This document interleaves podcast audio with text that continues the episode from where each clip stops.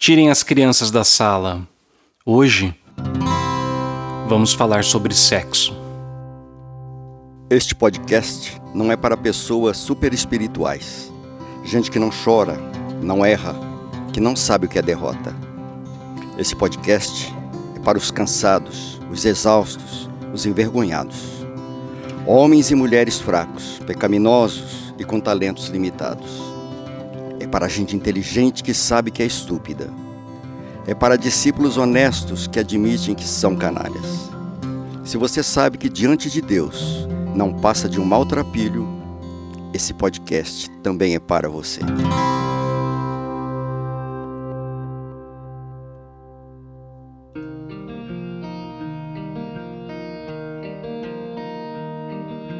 Olá, confraria, seja muito bem-vindo, seja muito bem-vinda. Eu acredito que esse assunto é importante e inevitável. É inevitável porque faz parte da vida. Praticamente todo mundo faz ou gostaria de estar fazendo. É importante porque, apesar de natural, a forma que a nossa sociedade lida com o sexo é bastante contraditória. Veja bem, por um lado, sexo é assunto proibido, é tabu não se fala sobre, principalmente com os filhos, sejam eles crianças ou adolescentes. De outro lado, o sexo está aí, presente em quase tudo: nos filmes, programas de TV, livros, música, seriados e principalmente na internet. De acordo com uma pesquisa feita em 2018 por um canal de filmes adultos, aspas, no Brasil, há 22 milhões de pessoas que assumem consumir pornografia. Dessas, 76% são homens e 24% são mulheres. Outra matéria do site UOL, feita em junho desse ano, disse o seguinte: abre aspas de novo. Uma pesquisa realizada pela Netscope Security Cloud, empresa americana de software de segurança, apontou que no primeiro semestre de 2020, houve um aumento de 600% a sites pornográficos, em relação ao mesmo período em 2019. Ou seja, com a pandemia e o povo ficando mais em casa, o aumento no consumo de pornografia já era alto, ficou ainda maior. É por isso que essa indústria é uma das mais lucrativas do mundo. Estima-se que se a indústria da pornografia fosse um país, teria um PIB maior que os Emirados Árabes. Além disso, se analisarmos bem, não é apenas o mercado de conteúdos explícitos que gera lucro. Hoje em dia, sexo vende praticamente tudo, de carros de luxo a cerveja. Ou seja, de um lado a gente não conversa sobre isso no ambiente que deveria fornecer segurança emocional, a nossa família.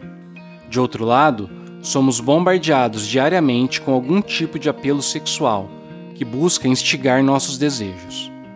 Além do mais, temos uma geração inteira de jovens que foram educados, entre aspas, sexualmente pelos filmes pornográficos. E as consequências para a saúde física e emocional são enormes. Para começar, tem a forma que as mulheres são tratadas nos filmes. Uma reportagem da BBC de março de 2019 diz o seguinte, aspas, Em uma análise de 2010 de mais de 300 cenas pornográficas, 88% incluíam agressões físicas, a maioria dos agressores eram homens e seus alvos mulheres. A resposta mais comum à agressividade era demonstrar prazer ou reagir de forma neutra. Na mesma reportagem, uma garota viciada em pornô relatou o seguinte, aspas, Quando era mais jovem, tinha a ideia de que, quando se tratava de sexo, deveria ter um comportamento totalmente passivo, que sexo era algo que deveria ser feito comigo essa passividade sempre existiu ou foi algo que aprendi com a pornografia? Questiona a garota. Fora isso, os médicos relatam o um aumento de infecções sexualmente transmissíveis no rosto e na área dos olhos, mas não nos genitais. De acordo com a doutora Leila Freudchan, consultora de ginecologia e porta-voz do Instituto de Medicina Psicossexual Britânico, a razão do aumento desse tipo de infecção é a imitação dos atores pornôs que ejaculam no rosto da mulher. Várias reportagens falam sobre o aumento do número de jovens com seus 25 anos de idade, buscando tratamento para disfunção erétil.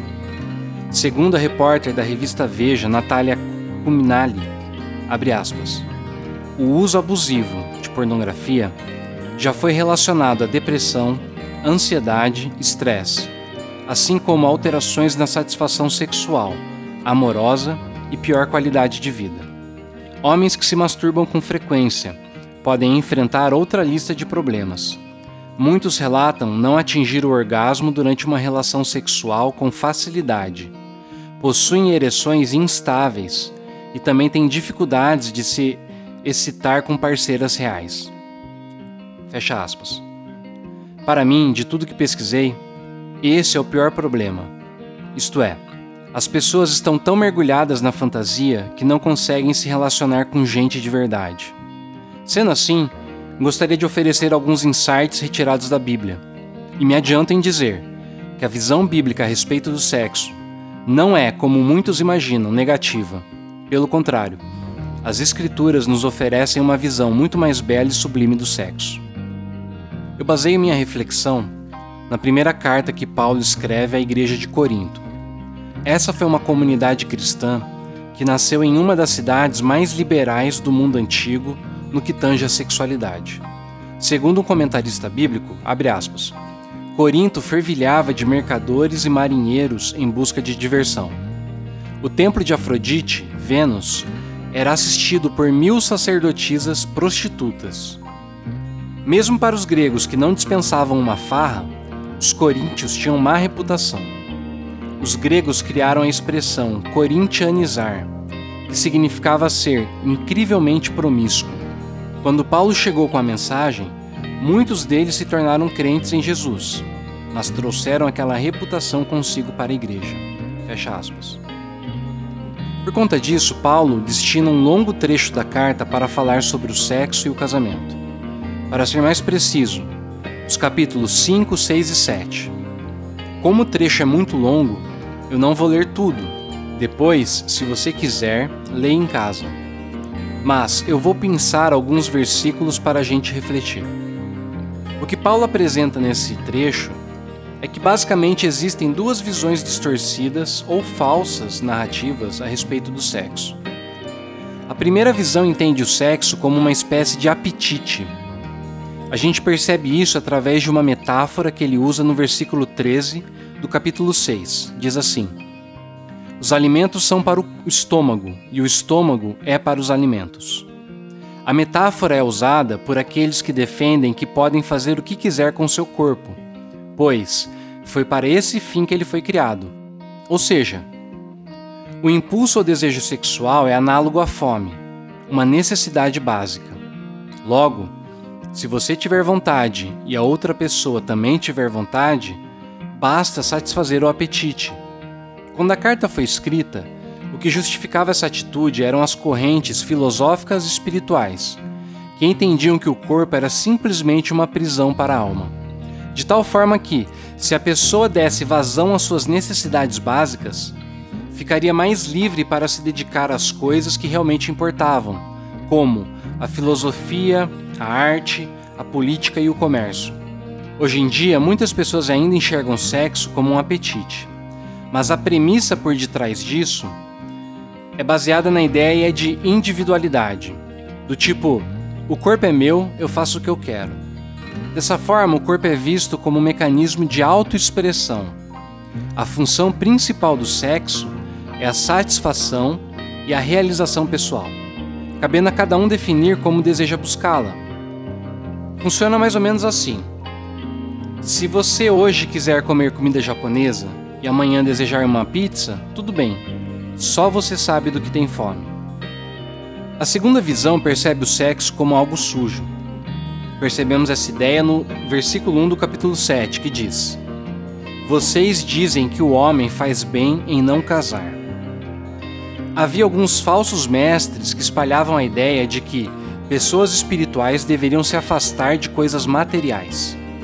Esse pensamento era muito popular na época e tinha influência da filosofia estoica. Apesar de Paulo combater essa ideia, com o passar do tempo essa visão também se popularizou no cristianismo, chegando ao ponto no qual o celibato, ou seja, afastar-se do sexo, tornou-se obrigatório entre os sacerdotes, e o sexo começou a ser visto como um mal necessário para a procriação. Mais tarde, o movimento puritano também estabeleceu uma moral rígida no que diz respeito à sexualidade, não apenas dos ministros, mas também dos leigos. Por conta disso, que muitos acreditam que dentro da visão cristã, sexo é apenas um mal necessário. Todavia, isso não é verdade, e eu vou provar. A começar do início de tudo. Na criação do mundo, Deus se regozija com o um mundo material e conclui que tudo, absolutamente tudo que ele havia criado, era muito bom. Não existe nas Escrituras essa noção grega de que o mundo material é mau e que apenas o mundo espiritual, das coisas desencarnadas, é bom. Além disso, após criar todos os seres vivos, incluindo o ser humano, Deus os abençoa, dizendo: Sejam fecundos e encham a terra. Portanto, na visão judaico-cristã, sexo é um presente dado por Deus. Não é simplesmente uma coisa que precisa ser tolerada. Pelo contrário, a Bíblia diz que o amor sexual deve ser desfrutado como algo prazeroso. Em Provérbios, os maridos são incentivados a se saciarem com os seios de suas esposas e se embriagarem com seu amor sexual. Está lá em Provérbios 5,19. Entretanto, o maior exemplo de como a Bíblia defende o prazer sexual é o livro de Cantares, ou Cântico dos Cânticos. O estudioso do Antigo Testamento, Tremper Longman, escreve: O papel da mulher ao longo de todo o texto de Cântico dos Cânticos de Salomão é sem dúvida espantoso, especialmente à luz de suas origens antigas. É da mulher, e não do homem, a voz predominante em todo o poema que constitui cânticos ela procura e toma a iniciativa. Em Cânticos 5, de 10 a 16, ela declara com ousadia a atração física que sente por ele. Diz assim: A sua cintura é como um marfim polido coberto de safiras. Versículo 14. A maioria das traduções em nossa língua hesita nesse versículo. O hebraico é bastante erótico e a maioria dos tradutores não se permite expressar claramente o significado óbvio. Trata-se de um prelúdio à relação sexual. Deixa eu comentar aqui. A sua cintura é como um marfim polido coberto de safiras.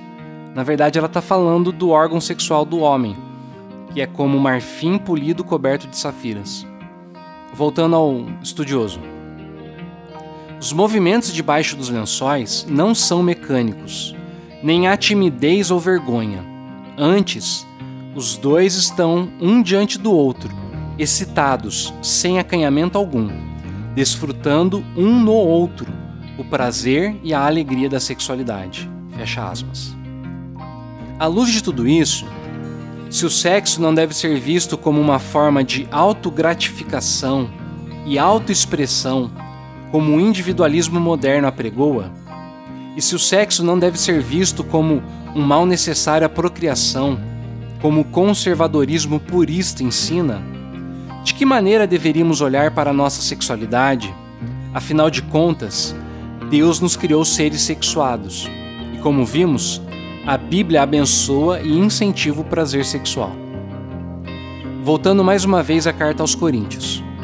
O segredo para entendermos a maneira correta de percebermos a sexualidade encontra-se no capítulo 6, do verso 16 ao 18. Nesse trecho, o apóstolo proíbe os coríntios de terem relações sexuais com prostitutas. Mas o que chama a atenção é o raciocínio que justifica essa proibição. Ele diz o seguinte, abre aspas: E vocês não sabem que se um homem se une a uma prostituta, ele se torna um corpo com ela? Pois as, as escrituras dizem: os dois se tornam uma só carne. Fujam da imoralidade sexual.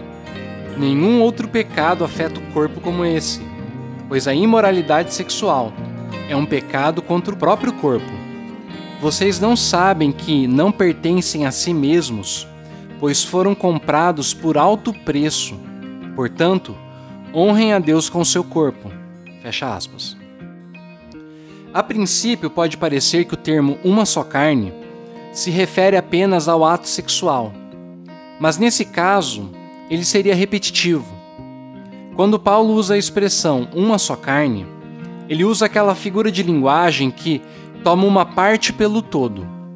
Em outras passagens da Bíblia, vemos essa expressão aparecendo, como por exemplo, em Gênesis 6:12, onde diz o seguinte: Toda a carne havia se corrompido, ou em Joel 2:28, que diz: Derramarei meu espírito sobre toda a carne. O sentido da palavra carne nessas passagens é pessoa, ser humano. Portanto, o argumento de Paulo é que eles não deveriam ter relações sexuais com uma prostituta, porque a finalidade do sexo é sempre de criar uma só pessoa. Dito de outra forma, sexo é um ato de autocomprometimento que envolve a pessoa como um todo, e não apenas as partes físicas. Nossa cultura diz que é normal e natural você entregar seu corpo a outra pessoa, sem necessariamente dividir o todo de sua vida com ela. Mas o que vemos é que, à medida que você se torna um com uma pessoa, depois rompe e se torna um com outra pessoa, depois rompe e se torna um com outra pessoa, o resultado é que a vida vai se rasgando, a alma vai se quebrando e as pessoas vão ficando como um quebra-cabeças que falta peças, cheio de buracos. É por isso que ele diz: Nenhum outro pecado afeta o corpo como esse, pois a imoralidade sexual é um pecado contra o próprio corpo. É um pecado contra si mesmo, porque faz a vida se fragmentar. E quando se vive assim por muito tempo, a consciência vai ficando cauterizada, insensível até que a pessoa não consegue apegar-se emocionalmente a ninguém, porque o que existe dentro dela é um grande vazio. Não há o que se apegar, não há um lugar dentro de si para que o outro possa se ancorar. É por isso que a Bíblia a Mensagem traduz esse trecho da seguinte forma: Não devemos buscar o tipo de sexo que foge do compromisso e da intimidade, ficando mais solitários ainda o tipo de sexo que nunca se torna um. Ou seja, se o sexo não for vivido dentro de um ambiente de compromisso e intimidade, o resultado é mais solidão do que antes. Porque você pode até dormir com uma, duas, três pessoas diferentes por semana. Mas quando você fica doente e precisa que alguém leve você ao hospital, com quem que você pode contar? Por isso que essa entrega, essa doação radical, deveria ser protegida por algo que ofereça estabilidade e segurança. É aí que entra a ideia de aliança. Aliança é um tipo de relacionamento que implica em compromissos assumidos, a partir dos quais o bem do relacionamento tem precedência sobre as necessidades imediatas do indivíduo.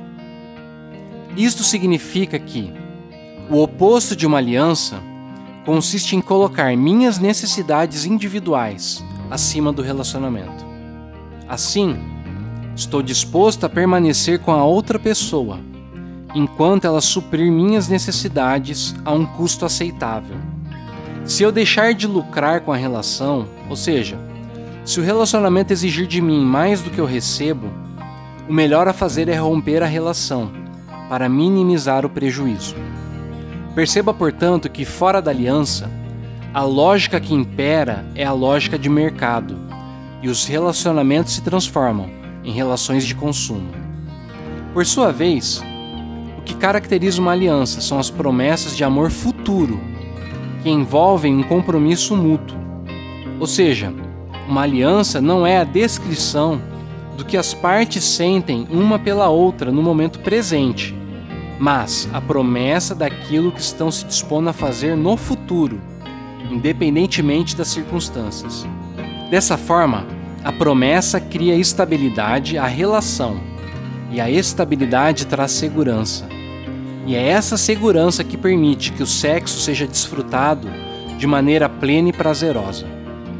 Comentando a respeito do que seria uma aliança, Tim Keller diz o seguinte: ela cria um tipo específico de vínculo está desaparecendo de nossa sociedade. Constitui um relacionamento muito mais íntimo e pessoal do que qualquer relação meramente legal e comercial. Ao mesmo tempo, é muito mais durável comprometida e incondicional do que uma relação baseada meramente em sentimentos de afeição. A relação de aliança é uma combinação extraordinária de lei e amor. Não por acaso, o tipo de vínculo que Deus estabelece com os seres humanos é chamado aliança. E ao longo de toda a Escritura, vemos Deus firmando alianças com pessoas e nações.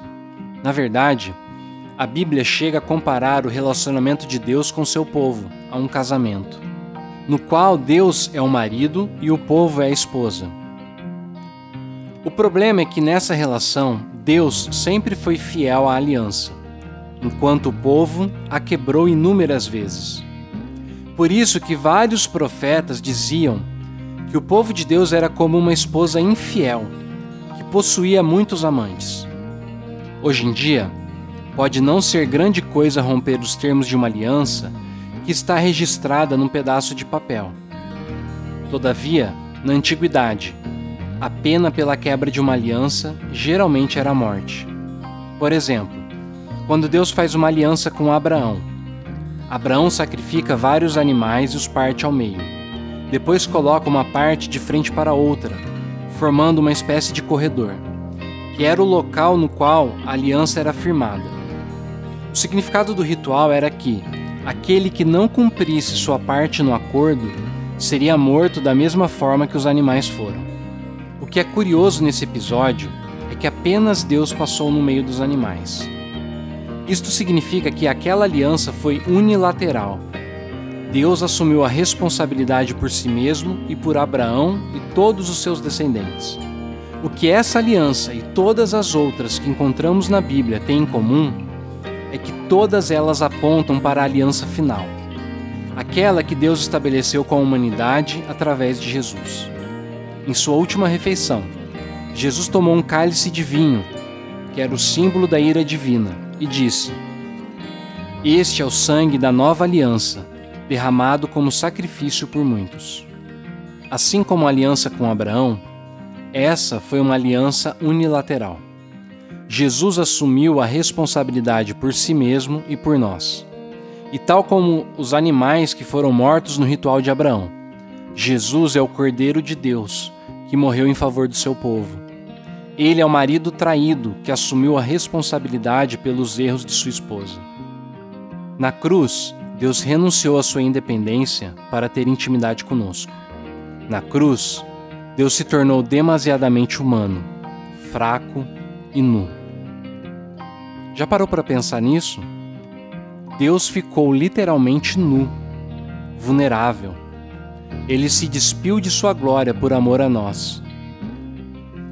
É por isso que em Efésios Paulo diz o seguinte, abre aspas: Por isso o homem deixa pai e mãe e se une à sua mulher, e os dois se tornam um só. Esse é um grande mistério, mas ilustra a união entre Cristo e a igreja. Isto significa que o sexo o tornar-se um com o outro, é a metáfora mais vívida de nossa união com Deus. E é por isso que ele é tão sagrado. O bispo William Willimon disse, aspas, Eu me pergunto se, em nossa cultura, existe tanta paixão sexual e tão pouco desejo por Deus, porque o sexo se tornou o último significado de autotranscendência paixão sexual é nosso último meio de sair de nós mesmos, de sermos pegos em algo maior do que nós mesmos. Nossa última experiência momentânea de mistério, nosso único sacramento. Da mesma forma, o jornalista Philip Yancey observou. Abre aspas também. Quanto mais observo a obsessão de nossa sociedade com a sexualidade, mais percebo nisso uma sede de transcendência. O sexo não é algo que você consegue desvendar. Saber coisas a respeito de sexo, até mesmo fazer um curso de ginecologia, não diminui sua força mágica. Nesse ponto de vista, o sexo não é um rival da espiritualidade, mas em vez disso, aponta para ela. Quando a sociedade obstrui de forma tão abrangente a sede humana por transcendência, devemos nos surpreender que tais anseios se redirecionem para uma expressão de mero apego ao físico? Talvez o problema não seja que as pessoas estejam se despindo, mas que elas não estejam se despindo o suficiente. Paramos na pele em vez de ir mais fundo, de ir até a alma. Paramos na pele em vez de ir mais fundo. Dito de outra forma, você não deveria ter união física com outra pessoa se não estiver disposto a unir sua alma com a dela. Você não deveria ficar nu, isto é, tornar-se vulnerável fisicamente, se não estiver disposto a tornar-se vulnerável em todas as outras áreas de sua vida emocional, social, legal, espiritual, econômica e quantas outras você quiser imaginar. Portanto, pare e pense: quanto você está disposto a perder por essa pessoa? De quanto de sua liberdade está disposto a abrir mão? Quanto de seu tempo, emoções e recursos, todos tão preciosos, está disposto a investir nessa pessoa? Se até Deus precisou perder sua independência para ser um conosco, quem somos nós para ousarmos não nos dispormos abrirmos mão de nossa independência em favor de outra pessoa. Isto não é puritanismo, não é legalismo. É uma visão muito mais elevada a respeito da sexualidade. Essa visão deveria nos guardar de abusarmos e destruirmos esse presente que Deus nos deu e que serve para gerar cada vez mais intimidade com o cônjuge Sexo é um modo radical de autodoação, no qual se entrega não apenas o corpo a outra pessoa, mas a sua vida como um todo. Isso significa que o propósito do sexo não é apenas dar prazer. Dentro do casamento, o sexo é a cerimônia de renovação da aliança. Eu sei que essa não é uma mensagem popular hoje em dia, mas eu tenho muitos amigos e amigas de dentro e de fora da igreja, que sofrem miseravelmente por conta de uma vida sexual tumultuada. No fundo, eu creio que aquilo que buscamos no sexo, o vazio que tentamos preencher, na verdade, é uma busca que só pode ser preenchida em Deus. E enquanto não saciarmos nele a nossa sede, continuaremos buscando água em reservatórios rachados e sujos, incapazes de saciar. Santo Agostinho relata que em sua juventude teve muitas mulheres. No entanto, quando reflete mais tarde sobre o que ele buscava nesses relacionamentos, chegou à seguinte conclusão: abre aspas. Tarde te amei. Beleza tão antiga e tão nova. Tarde te amei. Eis que estavas dentro de mim, e eu lá fora a te procurar. Eu disforme me atirava à beleza das formas que criaste. Estavas comigo, e eu não estava em ti. Retinham-me longe de ti aquilo que nem existiria se não existisse em ti. Tu me chamaste, gritaste por mim e venceste minha surdez. Brilhaste e teu esplendor afugentou minha cegueira. Exalaste teu perfume, respirei-o e suspiro por ti. Eu te saboreei e agora tenho fome e sede de ti. Tocaste-me e o desejo de tua paz me inflama. Minha oração é para que, tal como Agostinho, você escute a voz do amado a lhe chamar que os gritos do noivo possam vencer sua surdez. Que o brilho dele espante sua cegueira. Que você sinta seu perfume. Que você se deleite em seu doce sabor. E que você sinta o toque divino seja inflamado, que você seja inflamada pelo desejo de pertencer somente a Ele. Que Deus lhe abençoe.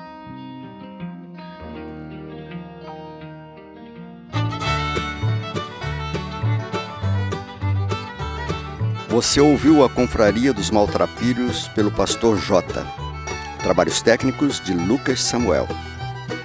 Para mais conteúdos, acompanhe-nos em nossas redes sociais, no Facebook, Instagram e YouTube. Até o próximo.